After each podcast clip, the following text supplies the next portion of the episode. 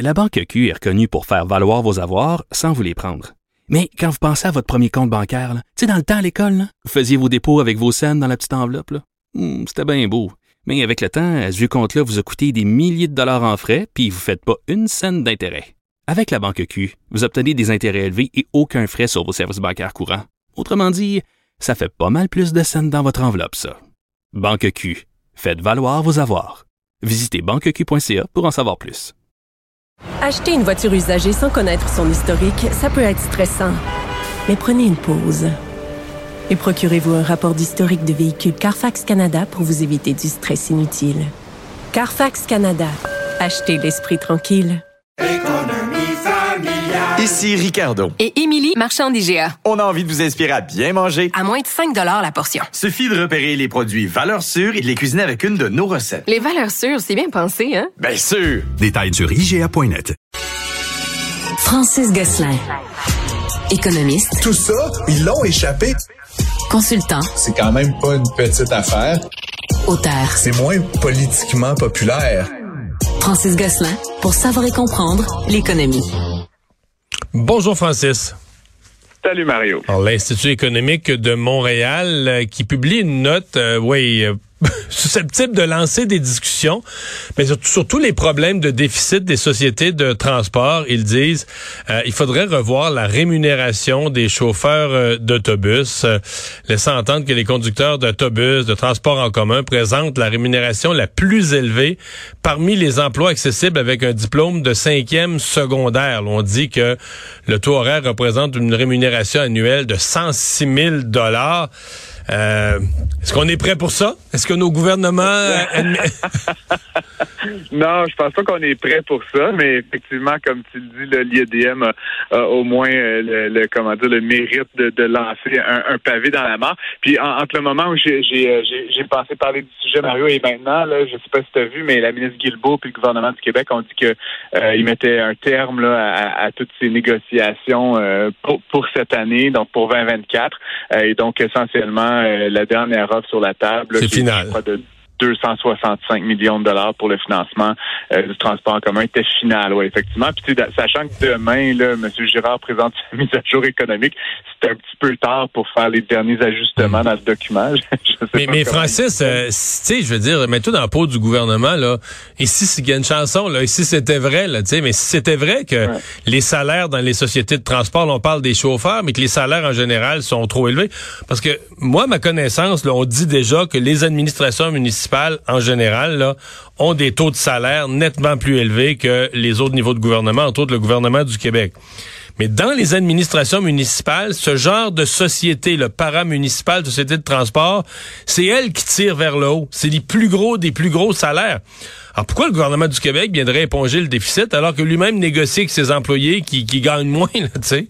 Oui, ben c'est ça le paradoxe. Puis évidemment, comme je reviens sur le fait, bon, la, la proposition de, de l'IEDM, c'est très difficile à, à mettre en œuvre. Je vois mal là, les chauffeurs d'autobus euh, demain là, accepter une, coupe une coupe de, de, De 30 20 ou 30 de, de leur salaire. En même temps, c'est un peu particulier aussi, euh, Mario. Puis je, je pense justement là, à tous ces professeurs, à tous ces, ces, ces infirmières, tu sais, qui ont parfois des études collégiales, même même de baccalauréat, tu sais, longues euh, au cégep à l'université, qui gagnent pas ça. De voir que encore une fois, c'est pas c'est pas nécessairement pour dire que c'est pas essentiel des chauffeurs d'autobus, mais avec un secondaire 5 euh, qui se mérite euh, 51 dollars de l'heure, euh, je peux je peux je peux voir là, qu'il y a une certaine euh, injustice perçue là-dedans.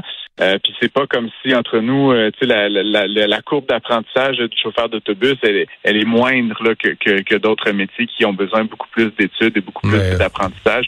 Donc euh, c'est- ça me semble élevé effectivement. Veux-tu que je te fasse une Donc- confidence? C'est pas d'hier, ce, pro- c'est pas d'hier ce problème-là, parce que en 2003, un parti politique au Québec un peu plus à droite proposait des privatisations dans le transport en commun. Ah non, à cause de ce problème-là, pour contourner ce problème-là, nous on proposait des privatisations dans le transport en commun de certains. Tu sais qu'en Europe, dans plein de pays là, l'autorité publique, là, tu sais, le gouvernement fixe les lignes. Dis moi j'ai besoin là, de la ligne, mettons 18, qui va de telle place, qui ramène les gens au centre-ville. Tu sais, tu fais le trajet, puis il faut qu'il en passe un toutes les 10 minutes, puis tu donnes ça en contrat là. Oui, oui, ben voilà. Écoute, comme je te dis, ça, ça a le mérite de faire réfléchir. Euh, c'est des sociétés qui se plaignent d'être incapables de, de, de, de, joindre les deux bouts, puis qui en même temps euh, payent des salaires. Encore une fois, je ne juge pas sur dans l'absolu, mais, mais mais qui sont beaucoup plus élevé que, que d'autres d'autres euh, travails à, à, compétences égales, Mario. Fait, fait ils sont un peu euh, comment dire artisans là, de leur propre malheur, les sociétés de transport. Euh, elles, elles menacent de réduire euh, le service, etc. Mais peut-être que peut-être qu'effectivement, il y a quelque chose à voir là, du côté de la, de la structure de rémunération. Évidemment, malheureusement, Mario, un, un, un autobus, ça prend un chauffeur. C'est pas comme si on pouvait leur demander de conduire plus vite ou de, de, de prendre une tâche et demie ou quelque chose comme ça. Là. Donc, c'est, un peu ça. Puis il faudra voir aussi, Mario, là, c'est pas pour demain la veille, mais euh, dans les 5, 10, 15, 20 prochaines années, à mesure que des solutions comme le REM, qui requiert pas de personnel, euh, émergent, puis demain, qui sait, ben, demain, dans 10 ans, dans 15 ans, est-ce qu'on va avoir aussi certains autobus qui vont pouvoir faire une partie euh, des trajets de manière autonome? Qu'est-ce qui va rester de, ce métier de chauffeur? Et donc, encore une fois, ça, va être un, enjeu sur lequel je, je, vois pas ça comme une négociation aujourd'hui, demain pour le budget 2024, mais je pense qu'à moyen long terme, ça pose vraiment la question euh, de, cette répartition de la richesse au sein de nos, sociétés de transport. Ouais. Déjà que moi, je t'avoue que, tu sais, en termes de, saine gestion, là, l'idée qu'à la fin de l'année, une fois que tout est fait, le gouvernement du Québec ramasse le déficit. C'est déjà de la très mauvaise gestion. Tu sais, un autre niveau de gouvernement qui a pas eu un mot à dire dans le fond. Mettons qu'à chaque mois, tu te rendais compte dans les sociétés de transport que tu étais en déficit. Tu aurais dû passer l'année en restructuration, en analyse de tes coûts. Non, mais c'est vrai. Mais tu fais rien. Tu les mois passent, là, un mois, un autre mois, un autre mois. Tu arrives à la fin de l'année, tu sais, là, je suis dans le trou. Tu demandes un autre niveau de gouvernement qui n'a pas été mêlé aux opérations précédentes. Il faudrait que tu m'éponges ça. faudrait que tu ramasses le, déficit. Ouais, ouais. Ça n'a pas d'allure, tu sais. Est-ce que c'est le changement d'heure qui te rend idéaliste comme ça, Mario? ah, bon, bon, bon, bon. Euh, non, non, mais effectivement, t'as raison, mais je, je pense que le gouvernement du Québec a d'autres chats à fouetter que de mettre les sociétés de transport sous tutelle. non, non, je comprends bien. À un moment donné, c'est ça la game c'est pas la première fois que ça arrive, c'est pas la dernière fois que ça arrive, mais il y a quelque chose qui va devoir changer. Puis c'est le paradoxe du transport en commun. Euh, il y a moins de gens qui le prennent qu'avant, donc il y a moins de revenus autonomes. Puis on dit qu'il faut mettre plus d'argent, mais c'est un genre de paradoxe. Mais en même temps, si on définance, il va y avoir moins de services, donc encore moins d'usagers. Puis c'est une espèce de spirale euh, vicieuse. Donc euh, à un moment donné, faut éponger l'hémorragie, mais je pense que ça ne peut pas se faire sans des mesures du côté des sociétés de transport qui, pour l'instant, jouent un peu aux vierges offensées puis qui ne semblent pas mettre beaucoup d'eau dans leur vin en matière de, comme tu dis, de saine gestion. Euh, ou le groupe WeWork euh, qui est en difficulté financière. C'était un des gros succès ça de avant la pandémie, mais là euh, ça a souffert. On pensait que ça allait peut-être reprendre. Là, c'est sur la protection de la faillite. pourquoi à Montréal on s'inquiète particulièrement de cette nouvelle là? Ben, les, les, débats de WeWork ont commencé avant la pandémie. Mario, là, je sais pas si tu as regardé la, la série euh, télévisée là, We Crashed, mais son fondateur là, était un petit peu, euh, on va dire, un mythomane. Puis donc, évidemment, euh, c'était énormément d'argent qui a été englouti là-dedans. L'entreprise, à un moment donné, valait dans les 30 milliards de dollars. Puis quelques années plus tard, ça s'était effondré là, une fraction du prix. Tout le monde a perdu de l'argent, sauf le fondateur qui, lui, s'est retrouvé milliardaire là, dans, dans tout ça. Bref, on, on connaît l'histoire. Mais bon, ça a été repris depuis puis La pandémie leur a fait très mal. Ils essaient de s'en remettre. C'est essentiellement les le WeWork, c'est des espaces de travail, de bureaux partagés. Hein. donc, euh, tu peux aller là puis payer un, un frais mensuel, là, 4 500 dollars, puis avoir euh, une chaise puis une prise électrique. Donc, euh, c'est bon pour les, les, les, petites entreprises, c'est bon pour les travailleurs autonomes surtout. pourquoi on s'inquiète de ça, Mario? Ben, c'est qu'en fait, il y a des espaces à WeWork à Montréal, notamment à la place Ville-Marie. Et aujourd'hui, là, on a suspendu les transactions sur le titre de WeWork parce qu'effectivement, il y a des rumeurs assez sérieuses euh, que l'entreprise pourrait euh, se placer sous la, protection euh, de ses créanciers. On en avait parlé la semaine dernière, je pense, mais la, valeur de l'action a perdu 99,9% de sa valeur hmm. depuis, quelques années. donc, c'est vraiment un territoire de, penny stock, si, tu veux, si tu me passes l'expression. Et donc, pourquoi on en parle? Ben, c'est parce qu'à Montréal, ils occupent 300 000 pieds carrés. Et donc, déjà que dans l'espace à bureau, ça va pas super bien, là? Non, ben c'est ça exactement. Puis si donc demain ces gens-là ben, sont en faillite, c'est-à-dire qu'ils mettent fin immédiatement là, à leur paiement de, loyer, là, euh, ben ça fait mal à tout le monde. Ça fait mal évidemment aux propriétaires fonciers, mais ça fait mal à l'ensemble du marché de location d'affaires au centre-ville. Déjà que ça va pas super bien. Euh, certains comparent ça là, à s'il y avait par exemple un grand assureur là, comme Intact par exemple qui, qui, qui disparaissait du panorama Montréal. C'est comme l'équivalent d'un gros siège social qui s'en irait là, overnight. Et donc ça évidemment. Euh, plusieurs personnes pensent que c'est ça peut devenir un enjeu. Puis même indirectement, Mario, si ça se traduit euh, en, réalité, si c'est pas repris, si c'est pas opéré, ben, ça va faire baisser les, la valeur du pied carré et donc la valeur des immeubles et donc les revenus de taxes foncières à la ville de Montréal. Donc tout le monde est affecté là, par, mais, euh, situation comme ça. Mais tu nous as dit combien de 300 000 pieds carrés de WeWork à Montréal? Ouais, Est-ce que c'est parce que ça c'est tu nous l'as bien décrit, c'est des espaces de travail. Donc, soit des très petites entreprises ou des travailleurs autonomes, qui veulent pas se payer un bureau puis qui rentrent dans quelque chose qui est déjà installé, déjà fonctionnel. Mais est-ce que, par exemple, ces 300 000 pieds à Montréal, présentement, est-ce qu'ils sont vacants à moitié? Est-ce qu'ils sont plein, plein, plein? Est-ce qu'on a un portrait de la situation? Non, je pense que ça opère. L'enjeu, Mario, c'est à l'échelle de l'ensemble du groupe WeWork. les coûts fixes sont beaucoup trop importants pour ce que ça, ça se rentabilise. Mais les, les bureaux sont occupés.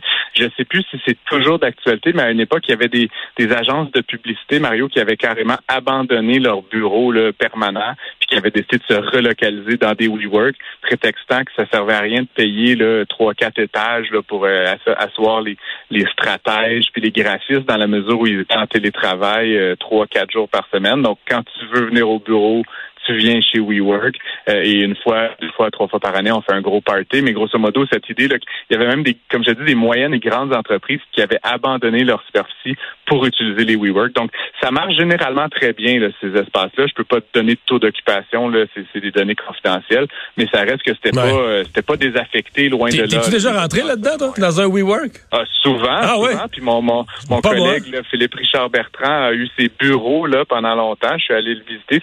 C'est magnifique Mario. C'est vraiment des très, très beaux espaces. C'est vitré, c'est boisé. Il y a ah ouais, ben moi, je, vais t'avouer que ce qui m'avait jeté à terre un peu, mais pas juste à Montréal. J'en ai vu dans d'autres grandes villes aux États-Unis c'est que tu sais on s'attend à des petits bureaux à partager, tu sais collégialité, travailleurs autonomes. Ah. Euh, WeWork s'installait dans du haut de gamme, tu sais de la place Ville-Marie à Montréal ou dans je les ai vus dans d'autres grandes villes à New York. Quand c'est écrit WeWork là, c'est toujours une super tour à bureau. Ça m'a toujours étonné ça, tu sais de dire OK, tu fais de la petite location là, tu sais puis euh, t'as les, tu t'as quasiment euh, les, les, bureaux de, de d'une banque à l'étage d'en haut, c'est une banque, puis une grosse compagnie d'assurance, puis des compagnies qui font beaucoup d'argent là, tu sais. Ouais. Non, non, tout à fait. C'était, vraiment, euh, c'était, du premium, là, si tu me passes l'expression, dans, dans la location de court terme. Et puis bon, je t'ai donné l'exemple des travailleurs autonomes, Mario, qui payent des, quelques centaines de dollars, mais tu avais, comme je t'ai dit, des agences ou des, des, entreprises de taille moyenne, des fois 5, 10, 15 personnes, au lieu de se prendre un engagement, tu sais, sur 5 ans, ils allaient dans un WeWork. Eux, ça pouvait leur coûter 5, 10 000 par mois, là, tu comprends? Donc, c'était pas juste non plus des, des, des, des pacotiers, là. Il y avait quand même des gros euh, locataires, là, qui pouvaient utiliser ces espaces-là. Il y a peut-être justement des alignements entre l'investissement nécessaire pour avoir des places comme ça, comme tu dis, là, dans, dans des, des, emplacements, des bâtiments très, très, très haut de gamme, puis la demande, là, évidemment, à l'échelle mondiale. Bref, ça pour dire l'entreprise a, des difficultés. Ça date pas d'hier. Le modèle est un peu euh, vicié du départ. Et donc, euh, j'ose espérer que même s'il ferme, euh, il va quelqu'un qui va reprendre ces espaces-là dans, dans, au centre-ville de Montréal plutôt que de les, de les voir disparaître du panorama.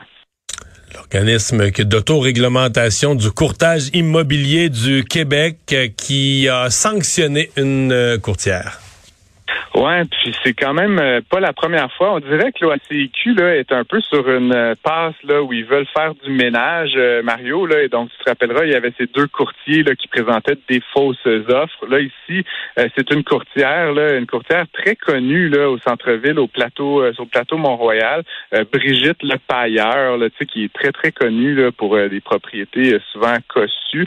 elle aurait utilisé là, bénéficié là, de sa relation privilégiée avec certains vendeurs pour leur racheter leur propriété. Euh, tirant un peu parti là, de leur vulnérabilité, du fait qu'elle avait des informations privilégiées sur leur situation financière, sur les raisons de la vente, sur le statut de l'immeuble. Et donc, ça lui a permis de s'enrichir à hauteur de plusieurs centaines de milliers de dollars plusieurs fois, selon ce que j'ai pu en comprendre. Et donc, l'OACQ euh, a intenté une, une, une procédure disciplinaire et on apprenait aujourd'hui qu'elle lui avait asséné une amende de 150 000 ce qui est quand même... Ouais pas une petite somme et qu'on suspend la courtière pendant 180 euh, jours, donc une, demi-année.